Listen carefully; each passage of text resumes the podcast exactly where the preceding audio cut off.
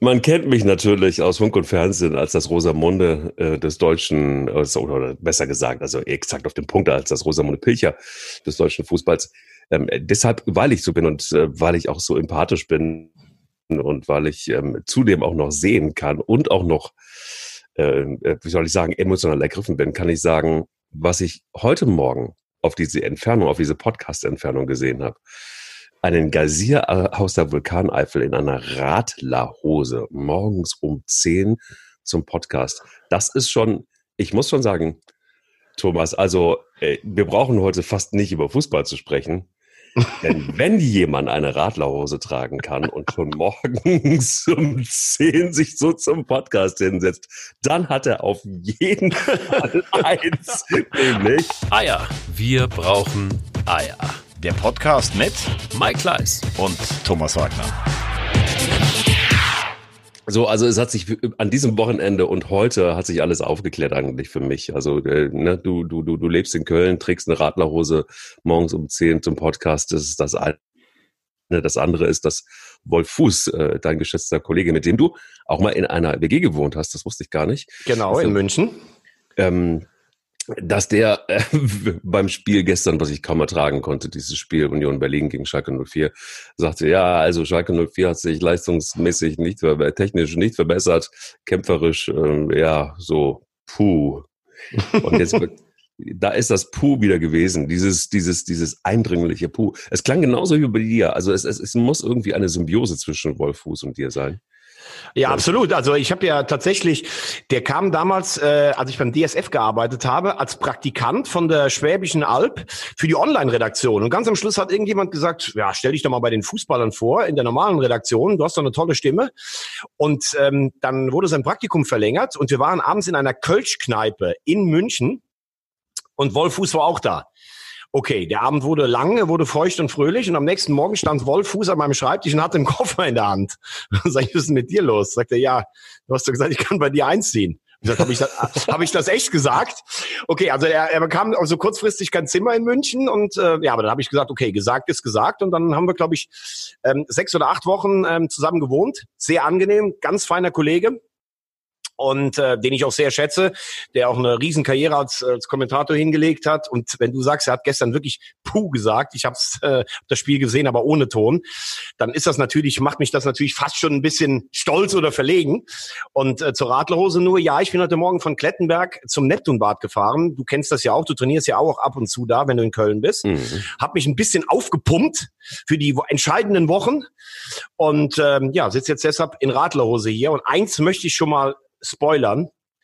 Also ganz ehrlich, ich habe immer gesagt, Werder bleibt drin, aber was ich da gestern auch gesehen habe, auch diese in dieser englischen Woche, ich muss sagen, da klaffen Anspruch und Wirklichkeit so weit auseinander. Und wenn ich gehört habe vor drei, vier Monaten noch, dass Davy Selke ein Kandidat für die Nationalmannschaft sein soll, also da muss ich sagen, ja. das ist eine Ente. Das ist die dickste Ente seit Donald Duck. Also diese Geschichte, unfassbar was der, was, was der und Werder sich da zurechtspielen und auch wie sie sich an der Bank aufführen, naja, da können wir sicherlich gleich noch drüber sprechen. Oder wir können direkt, du bist jemand der Mann, der hier einteilt und die Themen vorgibt. Nein, ich, ich, ich, ich teile gar nichts ein. Also was ich mal einteile, ist letztendlich, äh, äh, ja, wie soll ich sagen, die schlechte Laune, wenn es um Werder geht, dann muss ich mir wirklich die schlechte Laune einteilen, weil ich fand Werder immer eine ich muss, also ich wirklich war, fand Werder immer, ich fand auch, auch hier äh, Herrn Kofeld fand ich auch immer einen coolen Trainer. Ich fand auch immer, ähm, irgendwie haben sie immer auch ganz gut gespielt und es hat da so eine Historie. Vielleicht ist es auch so ein bisschen, wie soll ich sagen, Rosamunde, da ist er wieder. Also das ist schon so ein bisschen Rosamunde-Romantik mit Dieter Bodensky und mit, äh, mit, ähm, äh, mit Kobotava und so. Also es gab ja so ein paar, die, die, die, die mich geprägt haben als äh, Feuerwehr des SC Baden-Baden. Das ist so. Und wenn ich mir dann angucke, was aus diesem Verein geworden ist, ähm, sorry, aber ich weiß nicht, wie das passieren konnte. Wirklich nicht. Also da ist ja einiges im Argen. Kann mir niemand erzählen. Das, ist, das sind ja alles, ja, es sind ja alles Fußballspieler, die auch irgendwie kicken können. Aber ähm, sorry, aber eine Mannschaft ist das nicht. Und wenn, dann gehört die irgendwo ins Mittelfeld der zweiten Liga, aber nicht, tu mir gefallen, nicht in die erste Liga. Also das war Selbstaufgabe, fand ich. Also das war schon so, also die, die war ja beides nicht gut. Also weder Wolfsburg fand ich stark, noch Bremen. Muss auch sagen, Thomas, lass uns gleich nochmal auf Bremen kommen. Also wir können auch gleich noch weitermachen bei Bremen. Ja. Gerne. Aber, aber ich habe schon echt den Eindruck, wenn du dir mal genau die Spiele anguckst, ey, das wirkt doch saft und kraftlos im Moment gerade. Also ich habe nicht den Eindruck, ich habe mir das jetzt mal eine Zeit lang gegeben. Es gibt ein paar Ausreißer, aber ähm, nach der, nach der, sagen wir mal, Corona-Pause ähm, finde ich das Niveau der Bundesliga, da würde äh, Wolfuß und auch du, ihr würdet selbst sagen, puh, na, das finde ich nicht. Also, nicht? nee, okay. ich finde, dass das Niveau, also für mich sogar überraschend gut ist. Ich sehe da mhm. eigentlich keinen großen Unterschied zu dem, äh, wie es äh, wie es vor der Corona-Pause war. Äh, bei Werder kann man sagen, ähm, sie sind körperlich in einem besseren Zustand als vor der Pause. Damit hat sie es dann aber fast auch. Und äh, klar ist, äh, ich werde ja dann immer von vielen Leuten so ein bisschen frotzelnd angesprochen. Ja, du als HSV-Fan äh, wünschst Bremen den Abstieg. Stimmt Ach, überhaupt nicht. Ich, ich mochte Werder eigentlich immer, vor allen Dingen, weil sie früher, äh, ah, komme ich nicht aus dem Norden. Da ist, wächst man dann mit dieser Rivalität gar nicht so auf. Und äh, Bremen hat äh, früher so oft die Bayern äh, geärgert. Das hat mir immer gut gefallen. Äh, dann war es mir ein bisschen zu viel Häme rund um diese Papierkugel, damals in 19 Tagen äh, aus drei Wettbewerben ausgeschieden. Mir war es auch ein bisschen zu viele Häme von Werder-Fans, als der HSV abgestiegen ist. Ähm, man muss sagen, und da wiederhole ich mich jetzt, äh, das ist jetzt keine neue Erkenntnis, der Abstieg von Werder, wenn er denn ein Abstieg ähm, werden würde, wobei sie können sich ja immer noch retten, auch wenn es über die Relegation dann wahrscheinlich wäre, wäre absolut verdient. Weil so viel, wie sie in diesem Jahr falsch gemacht haben, kannst du eigentlich in der Saison nicht verkraften. Völlige Fehleinschätzung des Kaders, nach Max Kruse keine Führungspersönlichkeit, viel zu lange immer dasselbe Gesülze. Ah, wir haben spielerisch so gut gespielt, wir haben unsere Chancen nur nicht genutzt. Ah, kurz vor Weihnachten habe ich noch gehört, Europa League äh, ist noch drin.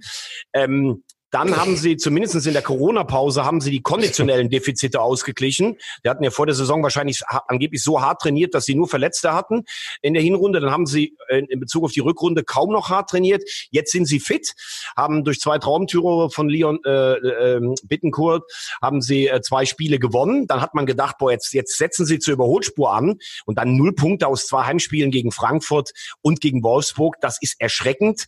Äh, zumal es war ja schon so, dass sie wollten, aber sie spielen sich ja kaum Torchancen raus. Und äh, was ja auch so ein bisschen angesprochen wurde von Adi Hütter unter der Woche, von Glasner, dem Trainer von Wolfsburg, vielleicht ein bisschen, na, das mit der Solidarität, da hat er vielleicht dann noch ein bisschen überzogen. Ich muss auch wirklich sagen, ich finde das Schauspiel draußen an der Linie ähm, eher so ein bisschen aufgesetzt bis peinlich. Dieses, dass der Ersatzspieler oder der Masseur mit einer Trommel auf dem Massagekoffer draufhaut. Also du kannst ja sagen, wir brauchen Emotionen noch, wenn ein Stadion leer ist aber auch ständig dieses Reklamieren vom Torwarttrainer, vom Co-Trainer.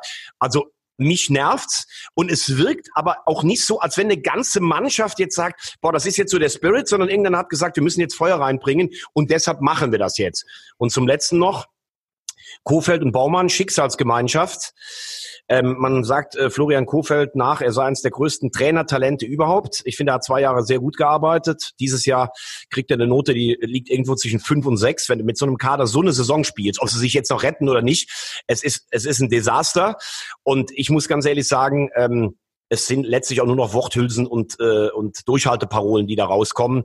Die einzige, die stimmt, die Tabelle. Ist der einzige Verbündete, den sie noch haben, denn sie sind nur drei Punkte hinter dem Relegationsplatz. Naja, es ist ja auch irgendwie, also guck dir die Zahlen an, ne? Drei Treffer, sechs Partien seit dem ähm, Richter der Bundesliga. Ähm, 30 Treffer in 30 Spielen ist äh, sowieso schlechtester Angriff der Liga.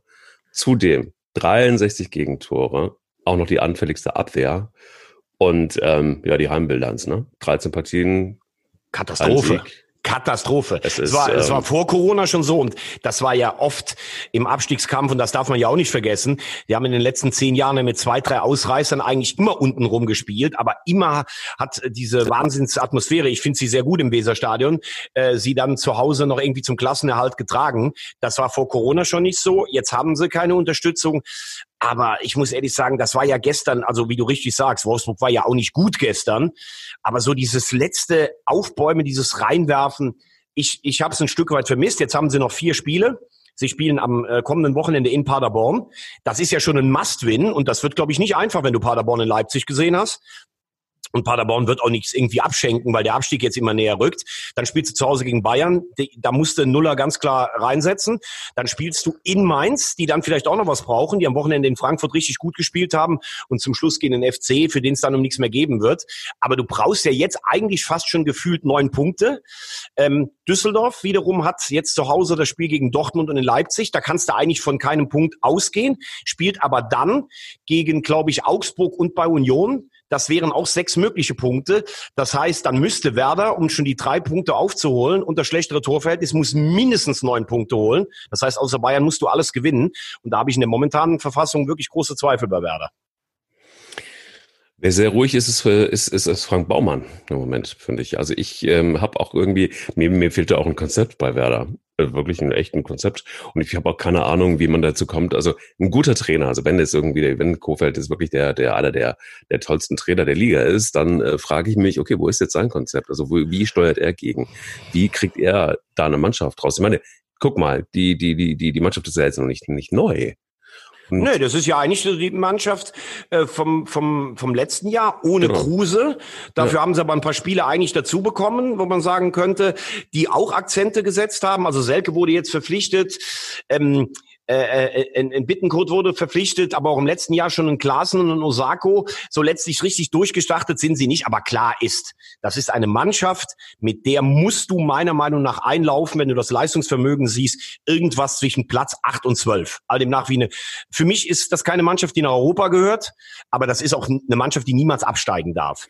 Und da fangen wir dann jetzt an. Äh, bei Frank Baumann ist es so, ich glaube, er hat sich irgendwann entschieden zu sagen, ich vertraue diesem Trainer. Ich denke, es war ein Stück weit auch Überzeugung, weil Kofeld halt auch lange ein, ein Menschenfänger, ein Sympathieträger war, der gut reden kann. Vielleicht war es auch der Mangel an Alternativen, wobei ich glaube, dass ein Labadia Bremen auf jeden Fall gerettet hätte. Und vielleicht war es auch einfach dieses Ding, Augen zu und durch. Und nachher, wenn wir uns gerettet haben, werden alle sagen, das war der Bremer Weg. Ihr habt daran festgehalten. Aber sie haben in der Vergangenheit, zum Beispiel mit Skripnik und Nuri, haben sie auch die Notbremse gezogen. Und das war richtig. Auch damals, ne? Irgendwann. Was sagst du? Mit Schaf auch dann irgendwann. Also, obwohl ja, mit Schaf, ja, ja, klar. Irgendwann, als, als man da nicht mehr oben mitgespielt hat. Aber es ist für einen Trainer natürlich auch schwierig. Ich verstehe das auch. Du hast irgendwann viele Verletzte, du gewinnst keine Spiele, du äh, veränderst die Ansprache an die Mannschaft, du gehst mal ins Trainingslager, dann machst du dir die Peitsche, dann wieder Zuckerbrot und es funktioniert alles nichts. Und irgendwann, wahrscheinlich wird selbst Kofeld sagen, wenn er sich in den Pressekonferenzen hört, er muss ja auch immer Rede und Antwort stehen. Boah, eigentlich kann ich mich selber nicht mehr hören, weil ich erzähle ja irgendwie immer wieder dasselbe. Und das hat ja nichts mit seiner grundsätzlichen Qualifikation zu tun, ob er ein guter Trainer ist oder nicht. Aber klar ist, wenn wir ihn anderthalb oder zwei Jahre immer gelobt haben für offensive Spiel, für, für Spielfreude, für das, was Werder steht, dann müssen wir jetzt einfach sagen, wenn du nach 30 Spielen mit so einem Kader zweitletzter bist, dann hast du einfach in dieser Saison versagt. Und wenn man so ein bisschen jetzt auch mitbekommt, was so die Werder-Fans auf äh, soziale Medien oder, oder wenn du auch mal mit jemandem sprichst, dann frage ich mich, sollte es wirklich zweite Liga werden, ähm, wie willst du dann mit so einem Trainer Aufbruchstimmung äh, erzeugen? Das kann ich mir wirklich nur schwer vorstellen, muss ich ehrlich sagen. Weil viele haben ja gesagt, ja, dann sollen sie es so machen wie Streich in Freiburg. Aber das ist was anderes. Freiburg weißt du jede Saison, die können absteigen, aber so kannst du als Werder normal nicht in eine Saison reingehen. Zumal, also, also Spieler wie, du hast es gerade eben so ein bisschen angerissen, Osako war in Köln ja auch dann zum Schluss ein Totalausfall.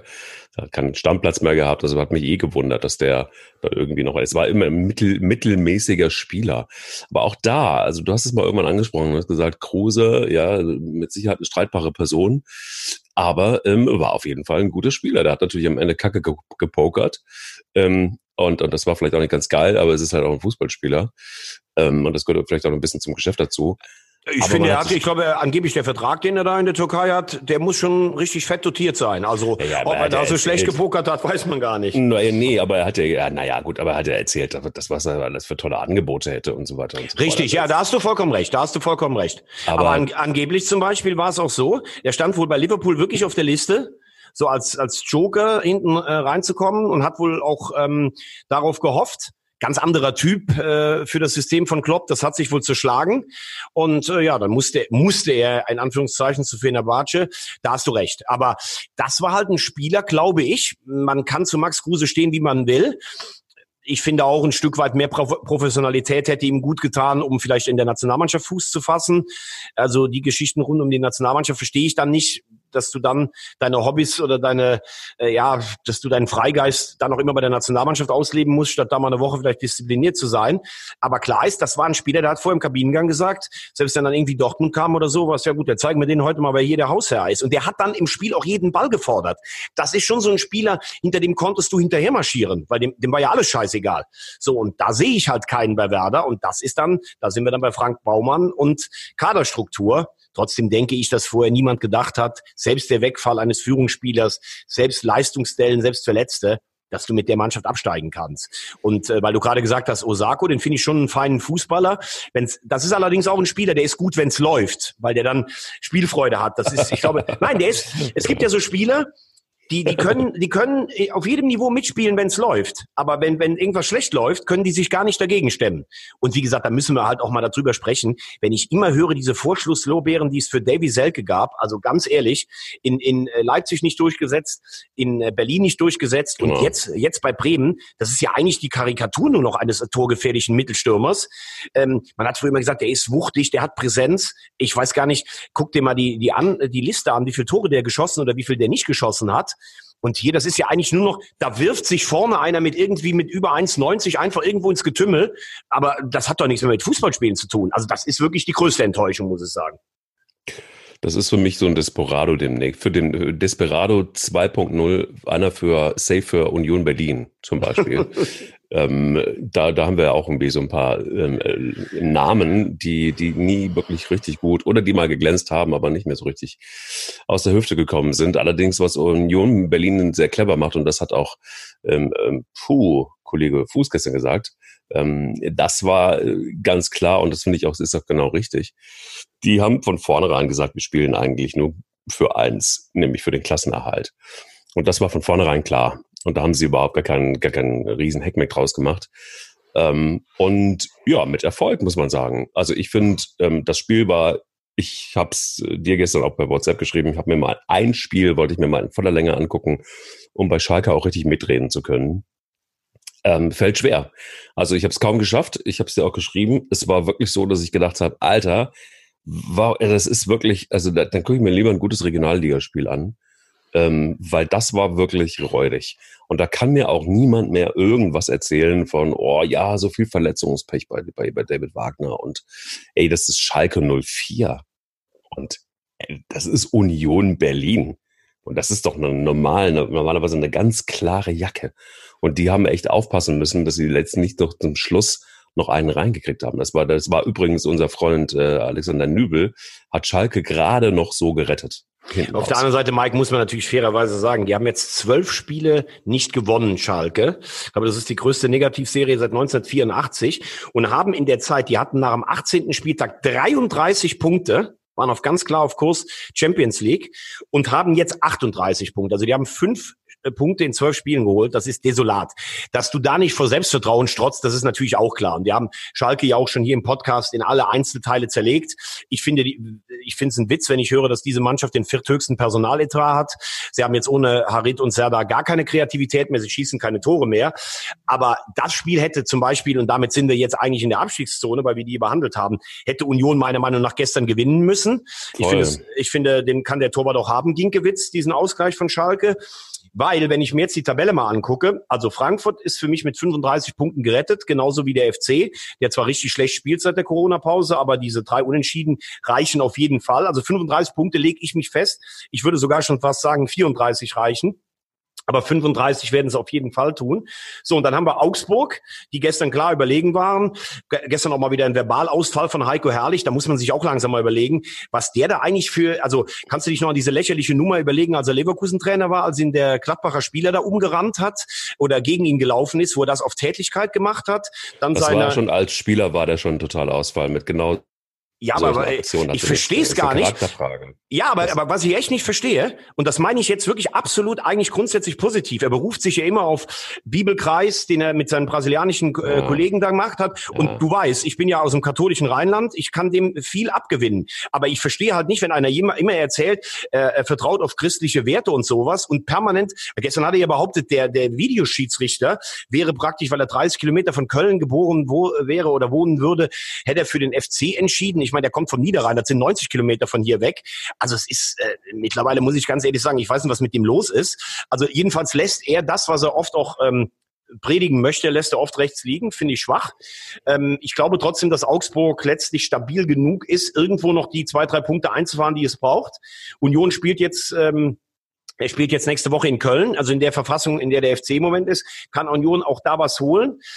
Ich glaube, wir sollten uns tatsächlich auf Mainz, Düsseldorf und Bremen kaprizieren. Und Mainz, muss ich jetzt auch mal sagen, ich habe das Spiel in ganz großen Teilen gesehen, weil wir ja hier auch über Bayer Lorzer oft äh, diskutiert haben.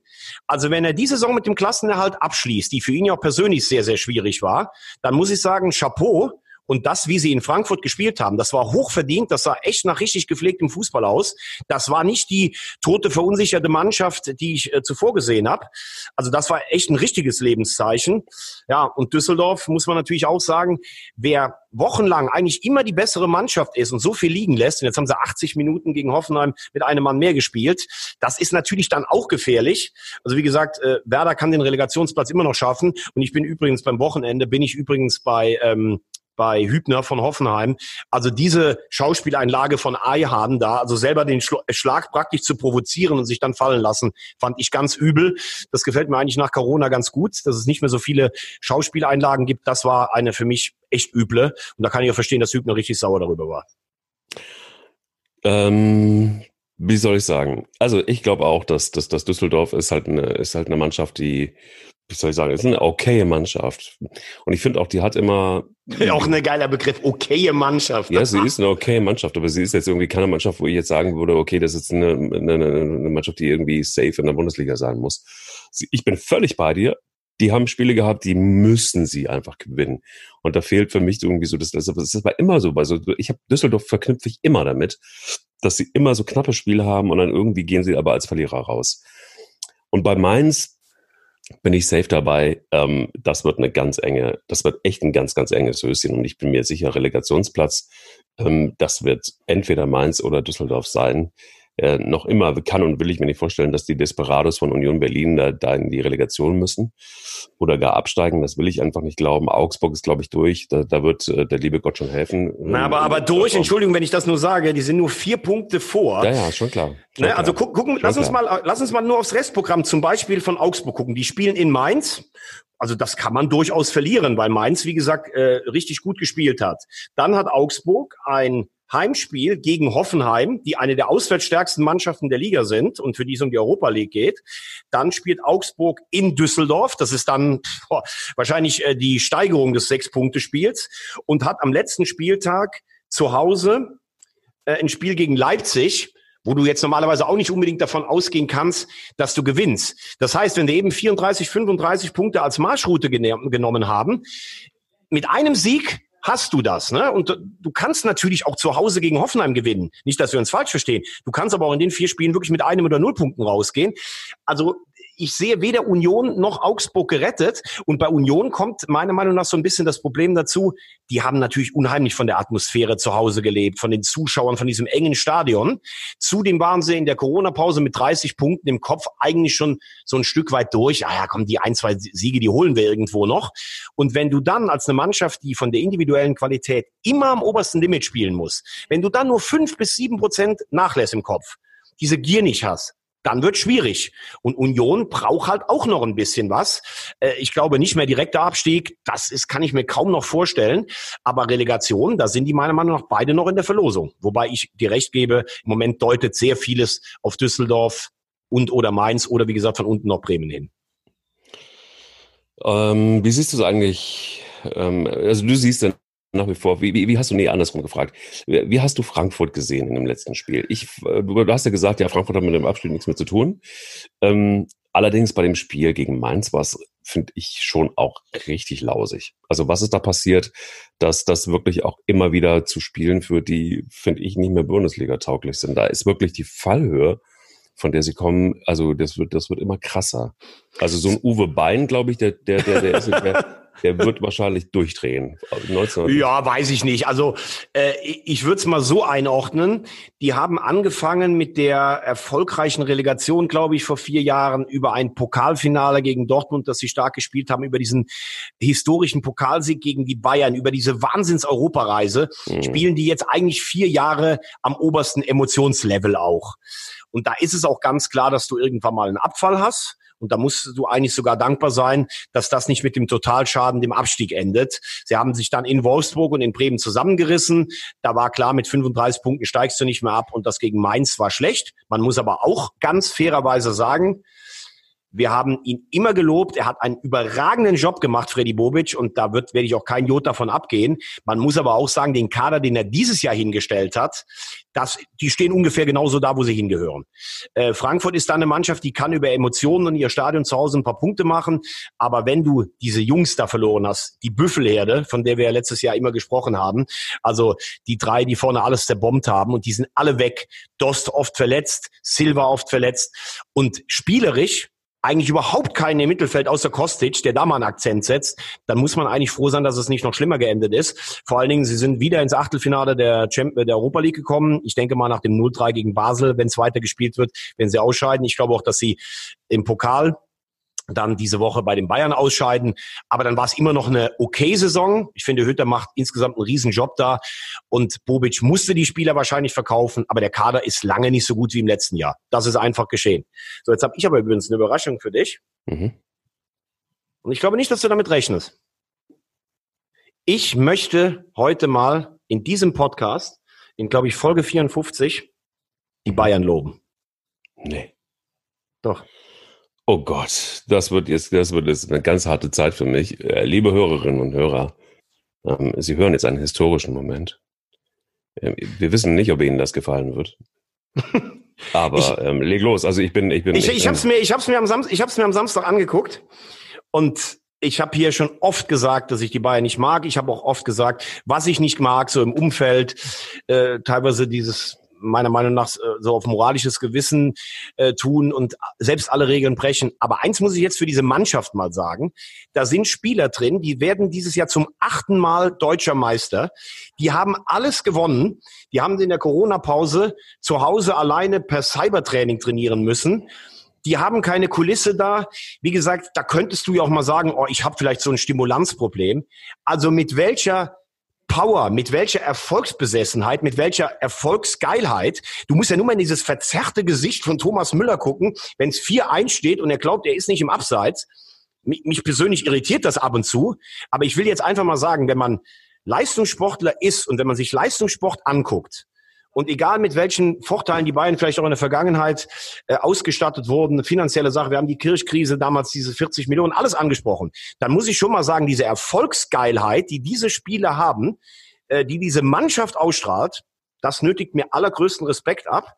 Und in der Form, die sie jetzt haben, wären die Bayern der ganz klare Favorit für die Champions League.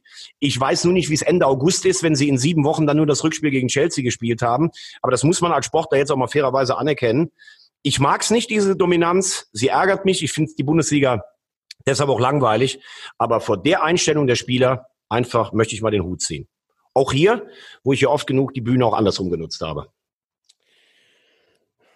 Okay, dann, dann, dann, dann, dann, dann, dann sage ich jetzt mal, jetzt, jetzt kommt's raus. Ich als Rosamunde kann dir nur eins sagen. Ich liebe den Hansi. Ich mag den. das war mir eh schon klar. Ich, ich, ich finde den gut. Und weißt warum? Ich finde tatsächlich, er hat alles richtig gemacht. Ich habe ja damals schon gesagt, irgendwie als, als Assistent von Yogi hat er im Grunde genommen den Job gemacht, die ganzen Spielformen trainiert. Er war derjenige, der mit den Jungs dann jeden Tag gearbeitet hat. Und ähm, während Yogi sich die Haare geföhnt hat, alles gut, verstehe ich auch. Aber ich muss ganz ehrlich sagen, es ist richtig gut, dass so ein Trainer der immer irgendwie in der zweiten Reihe stand, nie ganz vorne stand. Dass der die Möglichkeit einfach mal hat, jetzt einfach mal gekriegt hat, zu zeigen, dass er ein richtig geiler Trainer ist. Und dass er so Leute wie Thomas Müller, die sicher nicht einfach sind, und auch ein Boateng, der sicher nicht einfach ist, der erstmal irgendwie vielleicht dann doch nur mal drüber nachdenkt, die nächste Brillenkollektion irgendwie zu zaubern, ähm, dass er die einfängt, dass er das beste Aussehen rausholt und die Dominanz, die sie gehabt haben, das war eine spielerische äh, Dominanz, die ich ähm, wirklich auch, auch, auch sehenswert fand. Und ich hatte vor puh, vor nicht, warte mal, drei, vier Folgen oder so, hatte ich gesagt, warte mal, lass mal ab. Ich glaube, so ein, so ein Gradmesser wird sein, werden die jetzt Meister? Das war ja damals die Diskussion äh, zwischen uns, werden die Meister oder nicht. Habe ich gesagt, man kann es schwer sagen, so nach der Corona-Pause, lass mal gucken, wenn die mal gegen so ein Team wie gegen, gegen Leverkusen spielen, wie es dann aussieht, ähm, dann kann ich eher eine Prognose sagen. Jetzt, und jetzt sage ich, lege ich mich fest, jetzt werden sie Meister, ist ganz klar. Vor allen Dingen nach dem Spiel von Dortmund gegen, gegen Hertha, ähm, Respekt ähm, vor deinem Freund Bruno.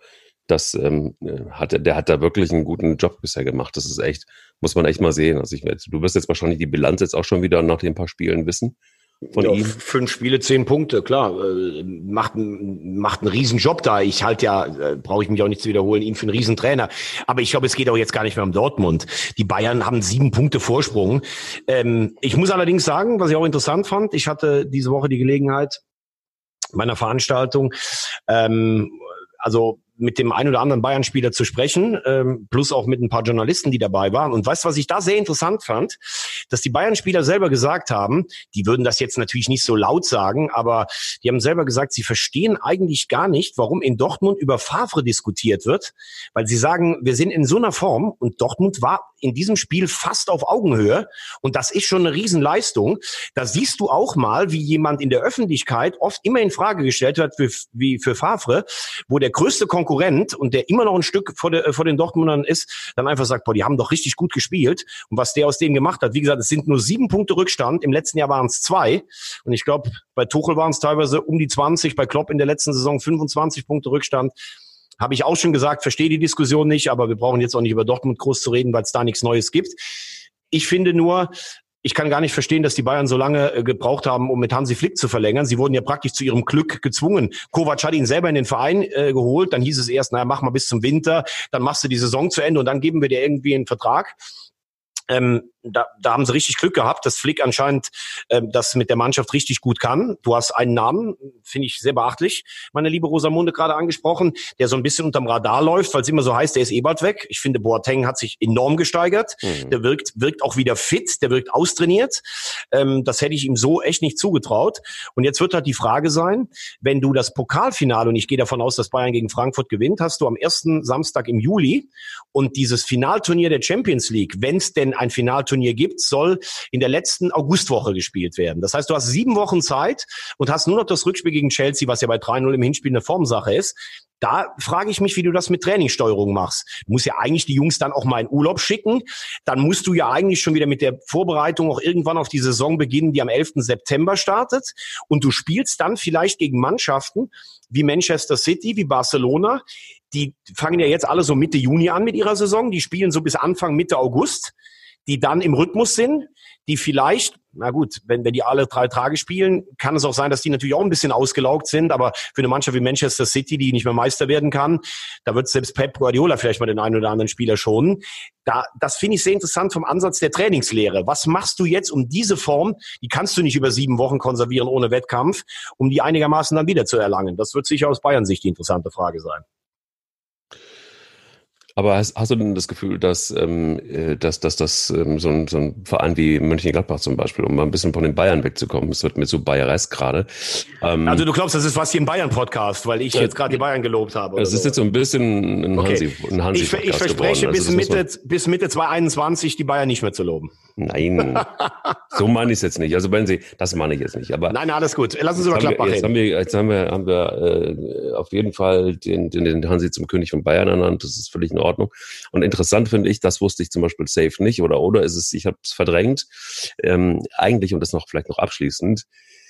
Es ist ja schon eigentlich ganz geil, dass man, du hast es gesagt, wenn wenn es so ist und das scheint so zu sein, dass Kovac Flick mit ins Spiel gebracht hat bei den Bayern, dann müssen die Bayern Kovac ja doppelt dankbar sein eigentlich. Und ähm, dann ist es eigentlich noch räudiger, wie sie dann mit Kovac am Ende des Tages umgegangen sind, weil ähm, der ja nun einfach auch Qualität in den Verein gebracht hat, siehe jetzt mit Flick. Da müssten sie eigentlich ihm noch eine Prämie hinterher schmeißen, wenn Bayern ähm, Meister wird oder noch mehr gewinnt, in den, den Pokal gewinnt, was auch immer. Naja, also daran sieht man, man kann nicht immer so kurz denken oder sollte nicht so kurz denken. Naja gut, auf der anderen Seite, also ich fand nicht richtig, wie sie den Kovac ständig im Regen haben stehen lassen. Aber äh, sie können ihn ja nicht aus Dankbarkeit behalten als Cheftrainer, wenn sie sagen, oh, der hat uns den Co-Trainer mit Qualitäten in den Verein gebracht und der ist eigentlich der bessere Trainer.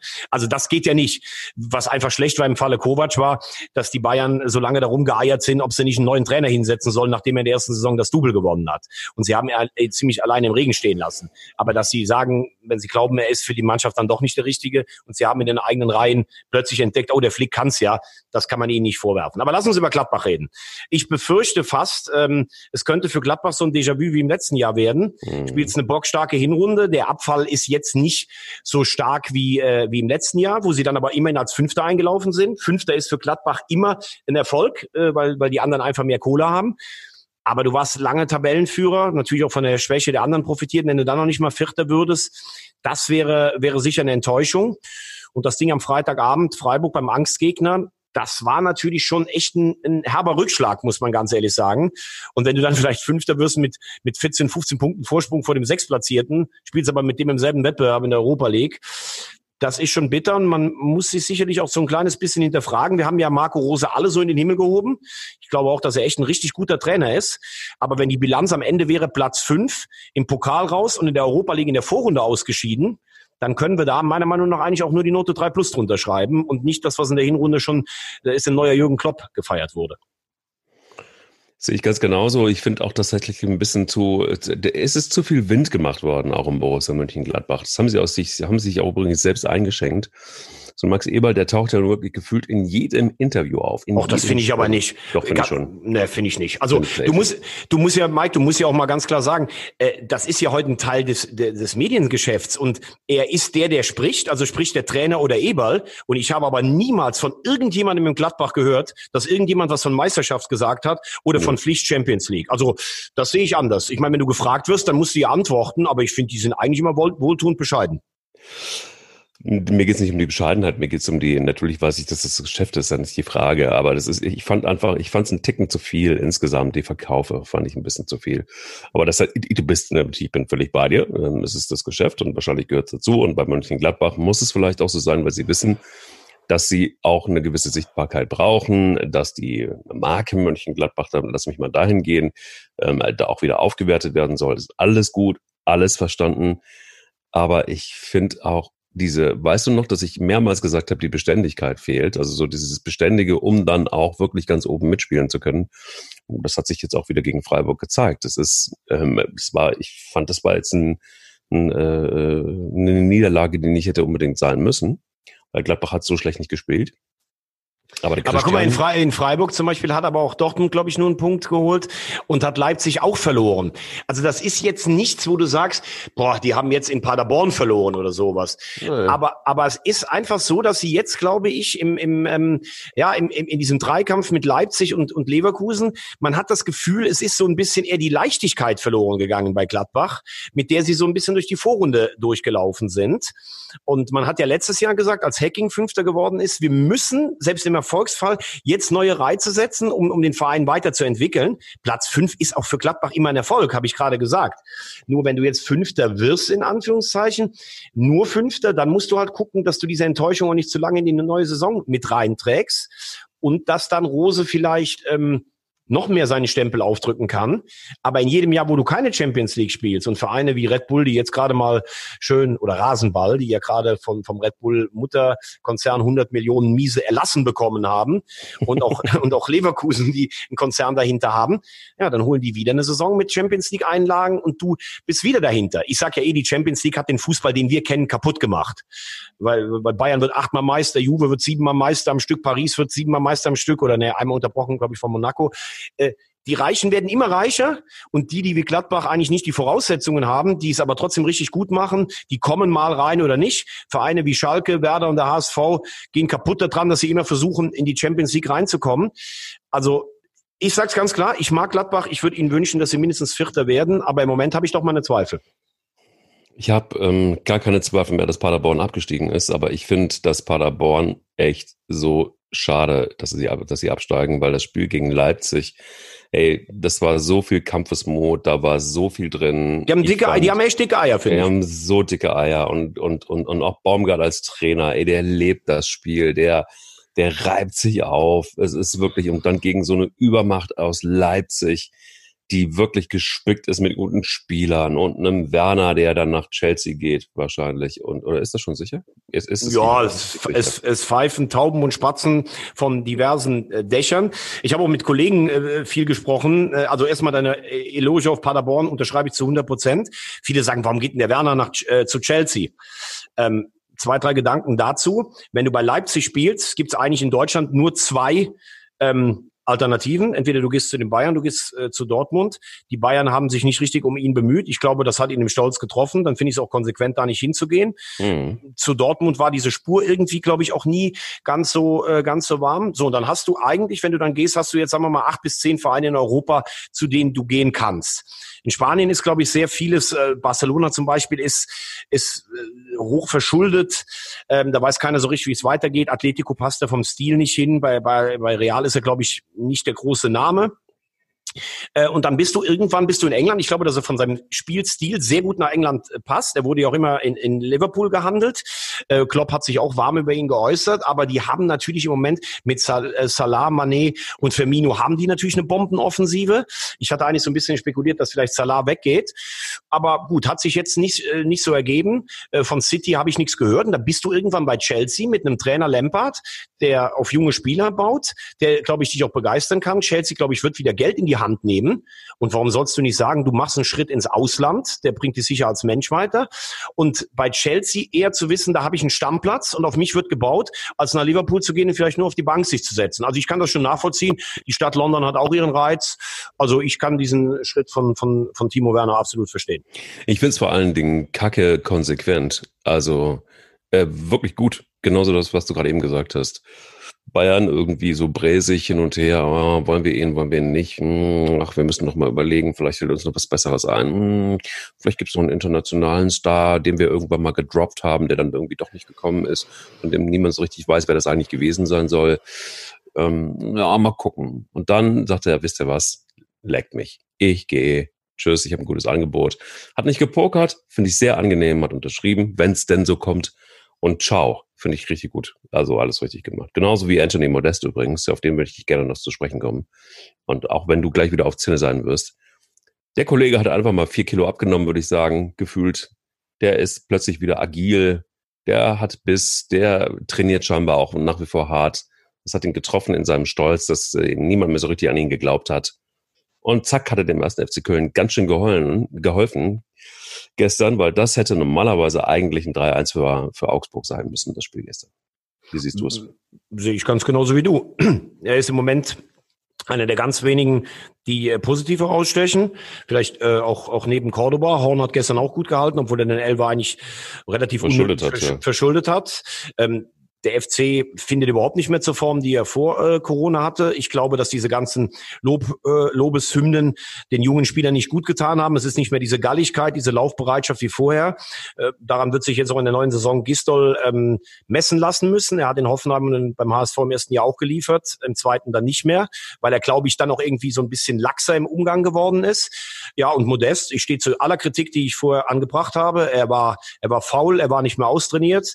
Er war, glaube ich, in der Kabine auch schwierig, aber er hat sich zusammengerissen. Ich glaube, er hat trainiert, er wirkt deutlich fitter und hat mit zwei ganz wichtigen äh, Toren gegen Düsseldorf und äh, Augsburg ähm, dem FC auch einen großen Anteil daran geschaffen, dass der FC den Klassenerhalt geschafft hat. Und bei aller Kritik, die ich jetzt auch gerade übe, muss man sagen, als Gistol und Held kamen, war das einzige Ziel der Klassenerhalt. Der ist relativ früh erreicht worden.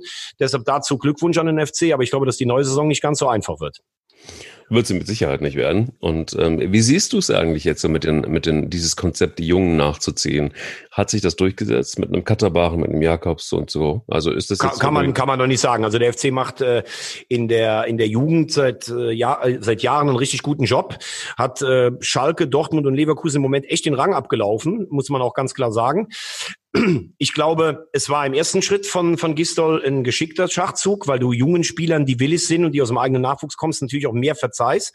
Und für das System, was er spielen gelassen hat, Mannschaften kaputt zu laufen, zuzustellen, war das natürlich richtig, weil die Jungs richtig im Saft standen. Äh, ich glaube, dass Katterbach ein richtig guter ist auf hinten links, auch auf Sicht gesehen. Ich finde, dass der Thomas ähm, ein, ein, ein, ja, also der, der Quatsch, Ismail oder was Ismail Jakobs. Ja, genau. Wie komme ich denn auf Thomas? Wie, doof bin ich denn? Jetzt rede ich schon von mir in der dritten Person.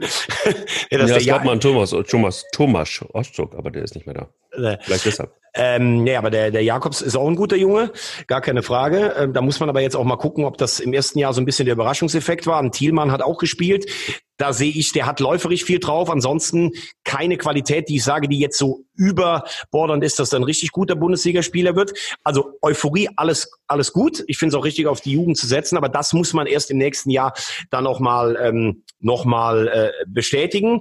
Dennoch ist es sicherlich auch in Zeiten, wo der FC jetzt vielleicht finanziell auch nicht gerade auf Rosen gebettet ist, zum Beispiel ein guter Weg. Und wenn du so eine gute Jugend hast, warum sollst du sie nicht einsetzen? Jetzt möchte ich aber mit dir, mhm. du bist nämlich für mich Mike Kleistenes. Ich möchte mit dir über Rehakles sprechen. Über Rehakles? Echt, ja. du willst gar nicht mehr über, über das Topspiel heute Abend sprechen, um 20.30 Uhr. Ich kann auch da, ich kann natürlich auch dazu, kann ich natürlich äh, ganz klar Stellung nehmen. Puh, also ich finde schon, dass wir einmal kurz noch zumindest ans Ende und an den Anfang der Tabelle gucken in der zweiten Liga, weil das ist Gerne. richtig, Gerne. Richtig spannend. Denn da haben im Grunde genommen eigentlich noch realistisch gesehen drei Mannschaften, nee, vier Mannschaften die Chancen abzusteigen, nämlich Nürnberg, Karlsruhe, Wien, Wiesbaden und Dynamo, Dynamo Dresden. Da ist der Drops, würdest du jetzt sagen, noch nicht gelutscht. Und ähm, da passiert auch im Moment gerade irgendwie. Das ist irgendwie so kacke eng. Da weißt du immer nicht richtig, wie das ausgeht. Und genauso sieht's oben aus. Beziehungsweise Bielefeld haben wir ja schon irgendwie mehrfach gesagt, da wird nichts mehr groß anbrennen, wobei die auch jetzt nicht so geil gespielt haben. Ähm, mit dem 1-1 Nürnberg, das musst du eigentlich, das, das geht eigentlich gar nicht. Da musst du eigentlich alles, da müsst du Deckel längst drauf gemacht haben. Ja, aber man muss, man muss aber auch sagen, Bielefeld äh, äh, nimmt sich jetzt auch mal eine Schwächephase, die kann auch jeder Verein mal haben, aber sie verlieren halt die Spiele nicht. Sie waren in Hamburg die klar schlechtere Mannschaft, sie haben in Kiel mit unfassbar viel Glück ähm, gewonnen durch äh, Schiplock, wo viele wahrscheinlich gar nicht mehr wussten, dass der noch Fußball spielt. Sie waren am Samstag gegen Nürnberg auch wieder die schlechtere Mannschaft, aber sie verlieren diese Spiele eben nicht. Und äh, damit ist es letztlich auch verdient. Ich finde, das ist ein super Job, den Uwe Neuhaus da macht. Aber ich glaube, die Saison dürfte jetzt auch nicht mehr viel länger als diese vier Spieltage dauern, weil sie vor allen Dingen auch so ein bisschen zu Hause immer wieder unentschieden, aber das wird reichen. Also Bielefeld ist durch. Dann äh, muss man natürlich sagen, Stuttgart habe ich gedacht, nach diesem Last-Minute-Sieg gegen den HSV, dass sie es jetzt durchziehen würden, weil sie die meiste Kohle und den besten Kader haben. Das war gestern erschreckend ideenlos gegen Osnabrück, muss man ganz ehrlich feststellen. Und ähm, Heidenheim hat bei richtig starken, bei, bei, der, bei der starken Fußballmarke Hannover 96, also da macht Kotschak übrigens einen richtig guten Job, die marschieren richtig Hannover, haben sie verloren. Das heißt, es ist heute Abend sicherlich ein ja, wie soll ich das überhaupt sagen? Es gab so viele wichtige Spiele für den HSV in den letzten Jahren, aber das gehört sicherlich zu den eminent wichtigen, weil du mit einem Sieg einfach auf Platz zwei springst. Kiel ist der Angstgegner. In drei Spielen hast du bisher gegen die erst einen Punkt geholt. Der HSV hat sich oft in solchen Konstellationen auch schwer getan. Aber da möchte ich jetzt gar nicht so viele Worte verlieren. Du musst dieses Spiel heute Abend gewinnen. Und ich glaube, wenn ich Trainer wäre, würde ich auch gar nicht so viel mehr sagen. Da würde ich einfach sagen, pass auf, alle warten darauf, dass ihr diese Vorlage nicht nutzt. Jetzt geht raus und gewinnt dieses Spiel. Wenn du es gewinnen würdest, hast du vier Punkte vor Heidenheim. Ich glaube, dann geht's wirklich mit Stuttgart nur noch um Platz zwei. Aber ich möchte mich da gar nicht so weit aus dem Fenster lehnen. Und unten muss man sagen, das Spiel gestern, oder wann, wann war es vorgestern, Wien gegen Dresden, das war ja Wahnsinn. Also Dresden geht in Führung, 1-0, hat, macht dann zwei Abwehrfehler, die bodenlos sind. Da konnte Wien in der Phase dann schon 4 oder 5-1 führen und dann drehen die das Ding, ich glaube in der, in der 89. Minute und gewinnen 3-2. Und jetzt stell dir mal vor, Dresden haben jetzt diese, diese Hatz mit alle drei Tagen Spiel und du gewinnst dann so eins. Jetzt spielen sie gegen Fürth und gegen Hamburg innerhalb von, von drei äh, Tagen und die sind wieder dran. Wen dagegen ist, ist natürlich, das war echt ein Knockout. Äh, der KSC, wir haben ja beide ein großes Herz für den KSC. ich finde, das ist auch qualitativ nach vorne letztlich zu wenig, vor allen Dingen am Tempo und Torgefahr. Leider Absolut. gestern auch wieder ordentlich gespielt in Aue. Ja, und der Club, der Club äh, war in, in, äh, in Bielefeld echt gut, aber die gewinnen halt auch keine Spiele. Das ist eine, eine ganz, eine, eine ganz äh, enge Kiste. Also ich glaube, dass Wien absteigt, weil das war der K.O.-Schlag gegen Dresden. Ich sage ähm, Dresden, Karlsruhe, Nürnberg, da geht's um den, äh, um den äh, zweiten direkten Absteiger und um die Relegation. Ähm, da wage ich jetzt noch keinen Tipp. Aber wir können ja nächste Woche mal gucken, weil dann sind auch wieder zwei Spieltage in der dritten Liga gespielt. Die ist ja auch Wahnsinn. Da ist zwischen dem Aufstiegsplatz und Platz elf, glaube ich, liegen vier oder fünf Punkte. Das ist auch Wahnsinn. Also für genug Spannung ist äh, gesorgt, auch wenn wir in diesem Sommer halt keine EM haben, wie wir es eigentlich angedacht hatten. Ja, und, und eins noch, also was hältst du eigentlich von, der, von dem Relegationsspiel ähm, äh, Werder Bremen gegen den HSV? Ja, das ist, bist du ja nicht der Erste, der das, der, der das jetzt, das ist, das ist ja, wenn du die Tabellenkonstellation die anguckst, ist das ja nicht, ähm, nicht ausgeschlossen. Ist das nicht ausgeschlossen? Man muss sagen, die jüngere Vergangenheit sprach bei den Duellen eher immer für Werder. Ich glaube, auch wenn du die beiden Mannschaften gegenüberstellst, wäre Werder in so einem Spiel sicherlich auch Favorit. Äh, ich glaube auch, wenn Werder jetzt noch die Relegation schafft, sind sie, glaube ich, Favorit gegen jeden, der da jetzt noch kommt, weil du dann von unten kommst. Ist ja immer ein Unterschied. Ist die, das Erreichen der Relegation für dich eigentlich erstmal noch ein Erfolg? Oder fällst du jetzt vielleicht wie Union und Augsburg von oben, wo du es nie gedacht hast, noch auf diesen Platz? Dann ist es schwieriger. Ähm, auf der anderen Seite könnte der HSV in so einem Spiel dann auch äh, könnte auch viel aus der Vergangenheit gut tun oder in so zwei Spielen für seine Fans. Also sagen wir es mal so. Wenn der HSV in die Relegation muss, wäre Bremen sicherlich nicht mein Wunschgegner als Fan. Aber in der Verfassung, in der Werder im Moment ist, hätte ich jetzt auch keine Angst davor. Puh, kommen wir zu einer, ähm, apropos Angst, das ist eigentlich eine ganz gute Brücke. Ähm, ich weiß nicht mehr genau, wann es war. Wann war, hilf mir, wann war Otto Rehagel Trainer beim ersten FC Kaiserslautern? Das wirst du wissen. Ja, das muss Ende der 90er, nee, Anfang der 90er. Nee, nee, nee Ende der 90er, genau. er ist ähm, 97 mit ihnen äh, aufgestiegen, nach diesem, sie sind ja 96 als Pokalsieger abgestiegen, äh, in einer Saison, wo sie nur unentschieden gespielt haben und äh, auf dem Betzenberg eigentlich nur Sand lag statt Rasen. Dann haben sie die ganze Mannschaft zusammengehalten, Stimmt, ja. haben genau. Otto Rehagel geholt und der ist aufgestiegen mit ihnen und ist dann am ersten Spieltag in der Bundesliga hat er in München bei seinem Ex-Verein 1-0 gewonnen. Ja, und Lautern ist nachher Meister geworden als Aufsteiger. Gab's vorher nicht, wird es auch nie mehr geben. Und das war 98.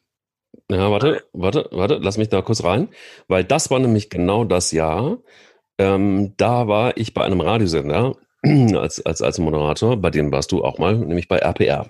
Genau. Und da gab es einen, den kennst du mit Sicherheit auch, einen damals recht jungen, ich meine Volontär, Dominik Lauk. Wenn du es hörst, ja, Dominik.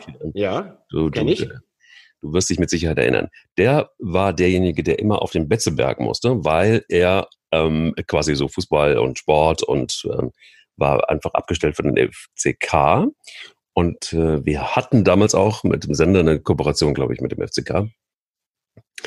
Und, und dann kam Dominik Lauk total zerstört zurück in die Redaktion und sagte, ihr, ihr könnt euch nicht vorstellen, was jetzt gerade passiert ist. Und ähm, er sagte, also ich stellte Otto Rehagel nach dem Training eine Frage und er sagte, Herr Lauk, wissen Sie eigentlich, mit wem Sie sprechen? Ähm, ich bin König Otto und Sie gehen jetzt erstmal auf die Knie und dann dürfen Sie mir eine Frage stellen. Und alle waren so, äh, what? Ist das wirklich passiert? Und das ist wirklich passiert. Also ich glaube, das ist eine Geschichte, die Dominik Lau, glaube ich, auch äh, recht häufig erzählt hat, weil das einfach so, so sinnbildlich war. Also er hat es natürlich nicht hundertprozentig ernst gemeint, ähm, hoffen wir alle bis heute. Aber ähm, es gibt, es gibt so, so, so Sätze von ihm, wie zum Beispiel, wer Erster ist, hat immer Recht.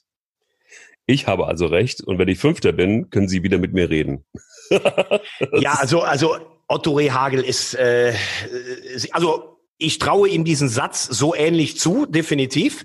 Es war dann allerdings Ende der 90er natürlich auch noch eine andere Zeit. Also du konntest einfach zum Training gehen und hast einem das Mikrofon dahin gehalten. Das wäre ja heute alles unmöglich. Also das kommt einem wirklich, wenn man bedenkt, dass das jetzt 22 Jahre her ist, das kommt mir fast vor, als wenn es 40 oder 50 Jahre her ist. Ich habe ja in dieser Zeit auch meine ersten Sporen verdient. Ähm, Otto Rehagel war ein ähm, wahnsinnig eloquenter Gesprächspartner, wenn du ihn in einer guten Phase erwischt hast. Er konnte aber auch wahnsinnig äh, von oben herab oder arrogant äh, gegen viele sein. Äh, interessant ja auch, dass er in München, als er gewohnt hat, hat er sich ja angeblich auf sein Namensschild Rubens hat er sich ja drauf gemacht, also nach dem großen Künstler. Er hat sich ja auch immer, er war ja, irgendeiner hat er mal gesagt, er hat sich einen großen Künstler dahin, dabei war er selber gelernter Maler und Anstreicher. Trotzdem, also großen Respekt vor diesem Beruf, aber vielleicht hat er sich dann auch als Maler gesehen oder sowas. Ähm, Otto Rehagel war äh, eine, eine, ja, wie soll ich sagen, eine, eine, eine ja, heute Gestalt, die du heute wahrscheinlich gar nicht mehr in der heutigen Medienzeit ginge das gar nicht mehr. Äh, ich habe mich auch mit so vielen Spielern unterhalten, die haben gesagt, wenn die von einem anderen Verein nach Bremen kamen, das war fast ein Kulturschock, weil die haben bei anderen Vereinen ging es dann schon so, ja, wir haben hier aus äh, Daten ausgemessen vom letzten Spiel, wir spielen taktisch so und bei Otto Reagel war eigentlich immer so, ja, lauft mal fünf Runden, dann machen wir ein paar Schüsse und dann machen wir ein Spielchen, äh, wo die Leute gedacht haben, wie soll das funktionieren? Aber die haben sich über Training und viel mit Ballformen haben die sich die Kondition geholt und was Otto Rehagel natürlich wahnsinnig hatte. Er hatte einfach das Geschick, ähm, Mannschaften zu bauen, zu wissen, welcher Spieler passt A vom System zu mir, welcher Spieler passt aber auch in die Kabine. Von ihm ist ja auch der Spruch, verheiratete Spieler sind mir am liebsten, die ziehen abends nicht mehr um die Häuser. Dann war ja immer, wenn du als neuer Spieler, musstest du erst auch den Test bei Beate Rehagel äh, bestehen, ob du dahin passt. Die hat ja auch immer sehr viel mitgesprochen. Und es gibt ja herrliche Anekdoten. Also Michael Schulz, der Ex-Nationalspieler, der war letzte Woche bei 100 Prozent Bundesliga, der hat gesagt, sein Lieblingstrainer ist immer noch Otto Rehagel. Der hat Reden gehalten in der Kabine, das konntest du kaum fassen. Und trotzdem bist du für den ins Feuer gegangen. Und äh, äh, wir müssen nicht darüber reden, wenn du Europapokalsieger, Meister und Pokalsieger bei Werder wirst, wenn du als Aufsteiger Meister mit Kaiserslautern wirst und, da sind wir ja, wenn du Europameister mit Griechenland wirst, dann bist du einer der allergrößten Trainer, die diese Sportart jemals gesehen hat. Und eins nur mal an die Adresse derer, die gesagt haben, das war ein Tiefpunkt des Fußballs. Die Griechen haben sich mit elf Vorstoppern zum Titel getreten. Sage ich nur eine Sache dazu. 2-4 war ein überragendes Turnier mit Offensivfußball, sich gegen all diese Mannschaften durchzusetzen, wie Frankreich, wie Portugal, wie Spanien, wie Tschechien und wie den Gastgeber Portugal, den sie zweimal geschlagen haben, ist aller Ehren wert. Und zweitens sage ich, wenn du eine Mannschaft hast, wo keiner Offensivfußball spielen kann, dann musst du sehen, dass du mit den Jungs, die du hast, eine Defensivtaktik aufbaust, indem du alle schlägst. Deshalb alles richtig gemacht. Was sollte er mit Offensivkonzeptfußball, mit solchen Fußballhandwerkern oder Fußkranken machen? Es ist die größte Sensation der Fußballgeschichte und es macht für mich Otto Reagel nur noch größer. Puh. Das war jetzt auf König Otto aber eine Lobhudelei disguisiert aus der Vulkaneifel, die sich gewaschen hat, meine liebe, liebe Freunde. Die ähm, auch absolut verdient hat, finde ich. Absolut, finde ich auch. Also ich finde auch tatsächlich wirklich, ich finde das immer so lausig, wenn man sagt, na ja, das war ja ein Zufall, dass so eine Mannschaft dann irgendwie auch ähm, Lächerlich. in diesem Fall Europameister geworden ist. Ist doch fuck egal. Ist doch scheißegal. Nein, du wirst, du, du gewinnst so also, ein Turnier nicht durch Zufall. Ja, das nee, natürlich nicht. Natürlich nicht. Und vor allen Dingen schon gar nicht mit relativ, ähm, machen wir uns nichts vor, mittelmäßigen Spielern. Ja? Also Ganz genau das. Genau das. So ein Charisteas zum Beispiel, der dann später auch bei Werder Bremen gespielt hat, ist ja jetzt nur noch niemand, der, der eine Leitfigur des deutschen Fußballs dann geworden ist. Aber ist doch völlig egal. Total egal. Du musst halt auch erstmal so eine deutsche Mannschaft, die war damals in 2004 auch gespickt mit coolen Leuten, ne? muss man echt sagen. Also da waren ja ein paar wir waren ja amtierender Vize-Weltmeister auch, muss man auch mal sagen. Ne, sowieso. Und wir hatten Miro Klose, wir hatten Freddy Bobic, wir hatten Christian Ziege, wir hatten Bastian Schweinsteiger, wir hatten äh, Ballack. Didi Hamann im Ballack, genau. Ein, Frings. Äh, übrigens ein Andreas Hinke, ein Frank Baumann übrigens, guten Tag nach Bremen und ähm, auch ein Philipp Lahm war schon dabei, Jens Lehmann, Oliver Kahn, Timo Hildebrand, drei Torhüter, die jetzt auch nicht unbedingt zu den schlechtesten ihrer Zunft zählen. Und ähm, ja, also ich fand tatsächlich safe. Ähm, übrigens, die, haben halt damals beim, beim, beim, beim FC Liverpool gespielt. War genau die Zeit. Und ähm, muss ganz ehrlich sagen, muss man auch erstmal machen, so ein Turnier spielen.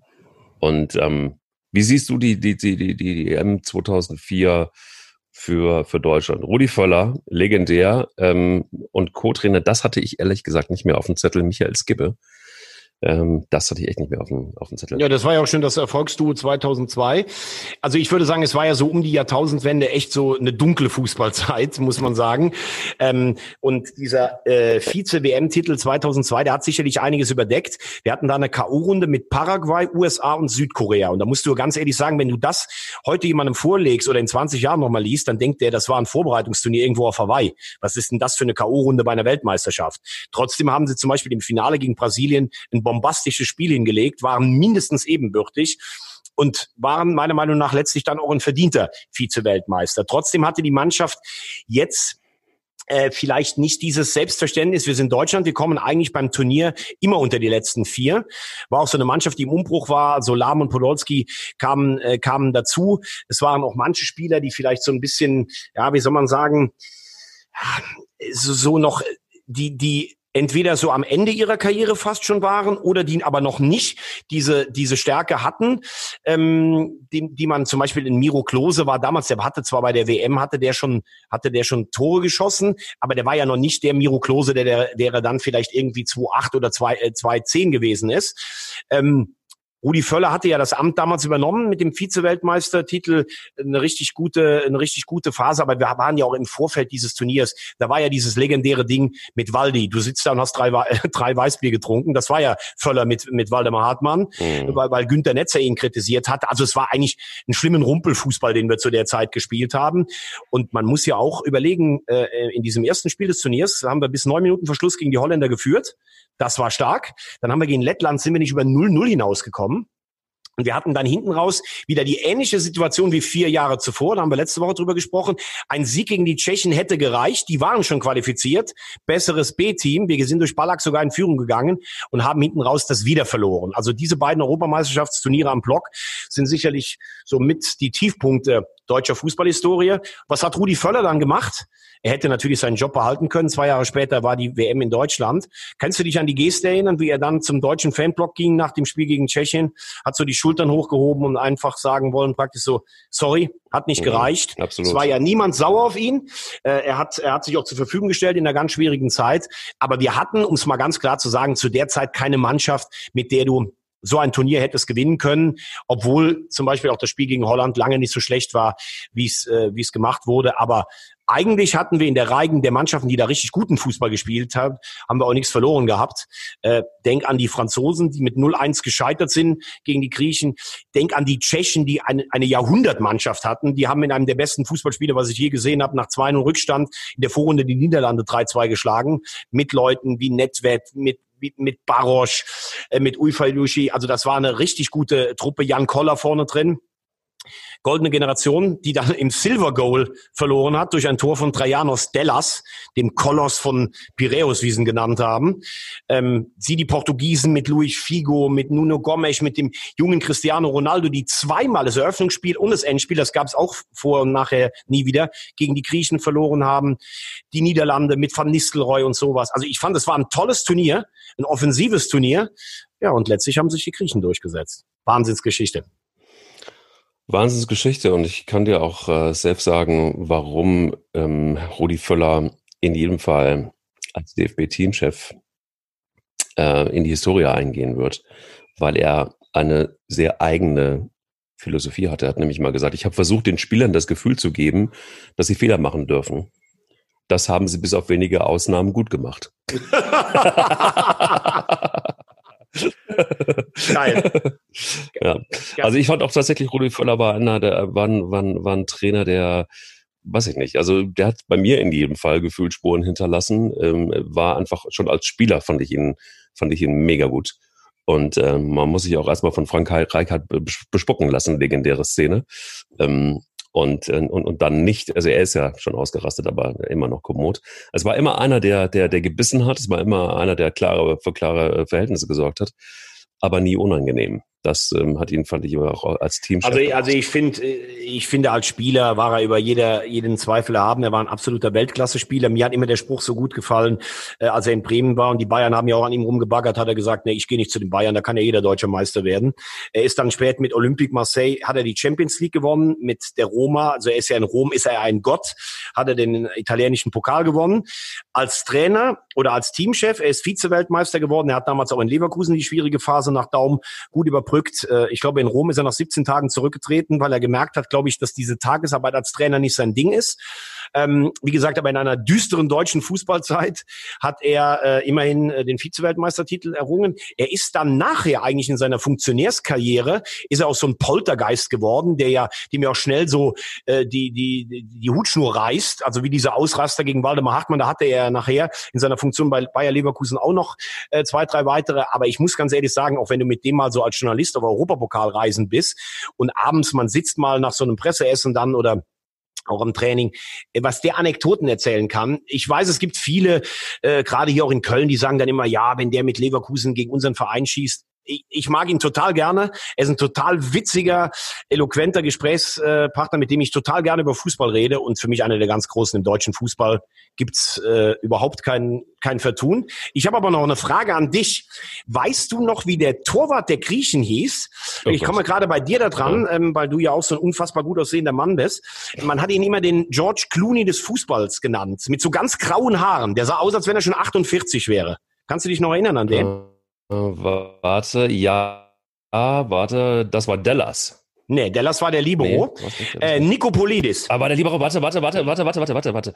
Nikopolidis, ja, ich habe es ja gerade schon gesagt. Ja, Nikopolidis, genau. Und übrigens Spieler des Turniers war Theodoris Zakorakis, ein defensiver Mittelfeldspieler, der äh, bei Leicester und Bologna, also jetzt nicht den allergrößten internationalen Adressen gespielt hat im Ausland, also ich, ich würde mal sagen, die Griechen waren Europameister und es ist wahrscheinlich jetzt noch nicht zu viel gewettet, wenn ich sage, ich glaube, in den nächsten 100 Jahren werden sie es nicht mehr. Aber den Erfolg nimmt ihnen noch keiner mehr.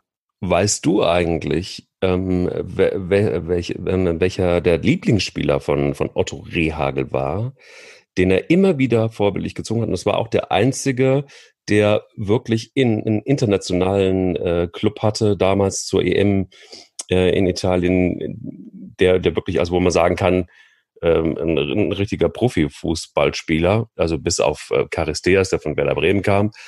Aber Seiteridis, äh, kann das sein? Nee. Ne, dann sag's. Karagunis. Ja, der stimmt. Der ist doch, glaube ich. Inter Mailand hat er damals ja, gespielt. Ja, genau. Das war, ja, kann sein. Und er hatte doch äh, Akaragunis, also richtig guter Spieler. Voll. Und er hat und er hatte doch diesen Dolmetscher, sein Co-Trainer. Das war ein in in Deutschland geborener, in Stuttgart aufgewachsener Grieche, der dann, weil man hat sich ja immer gefragt, wie kann denn Otto Rehagel, der so über die persönliche Ansprache kommt, wie kann der das in einer Sprache machen, die er gar nicht kennt? Auch eins dieser Geheimnisse überhaupt äh, dieser Europameisterschaft. Sensationell. Und wie er dann noch gefeiert wurde, als die zurückkamen nach nach Griechenland Griechenland. Unglaublich, muss man ehrlich sagen. Wirklich unglaublich. Übrigens, weißt du eigentlich auch, wer in diesem Turnier gleich zwei Elfmeter verschossen hat? Oh Gott, das ist jetzt wieder sowas. Das, das ist wieder so, das ist Nein, so, das, das kann nur Thomas Wagner wissen. Nein, das, das kann, das habe ich auch gelesen, das habe ich ja auch nochmal, weil ich habe ja nochmal noch mal nach, nachgelesen. Ja, na, ja habe ich nochmal nachgelesen. Ähm, die Engländer haben in der Vorrunde gegen Frankreich gespielt. David Beckham hat einen Elfmeter verschossen und die Engländer waren bis zur 91. Minute vorne, haben dann noch 2-1 verloren. Sie dann Elfmeter in der 95. Die Engländer sind dann trotzdem weitergekommen, haben bis sieben Minuten Verschluss gegen Portugal geführt im Viertelfinale und im Elfmeterschießen hat dann Beckham wieder verschossen. Und äh, der portugiesische Schlussmann Ricardo, vielleicht erinnerst du dich noch an, den ich jetzt erzähle, hält erst von Vercel einen Elver ohne Handschuhe und ist dann so euphorisch. Also er hat die Handschuhe weggeworfen, hält den Elver, legt sich den Ball selber hin und schießt ihn dann gegen ähm, David James rein. Und die Portugiesen waren weiter und die Engländer mal wieder nach einem überlegenen Spiel im Elfmeterschießen ausgeschieden. Oh, das Puh. ist wirklich, das ist wirklich, äh, wie soll ich sagen? Ähm, Puh. ja, mehr kann man dazu nicht sagen. Deshalb schließe ich auch vielleicht einfach ähm, diesen wundervollen Fußball-Podcast mit dem griechischen Europameister, mit dem Trainer, nämlich mit Otto Rehagel, und der einst gesagt hat, und das ist ein legendärer, legendärer Satz, wenn ich heute Kapitän bin und das Schiff sinkt und alle müssen helfen, dann kann doch der Koch nicht kommen und sagen, ich kann nur die Bratpfanne halten. Amen. Amen. In diesem Sinne, auch am kommenden Montag wieder hören wir uns, wenn es heißt Eier.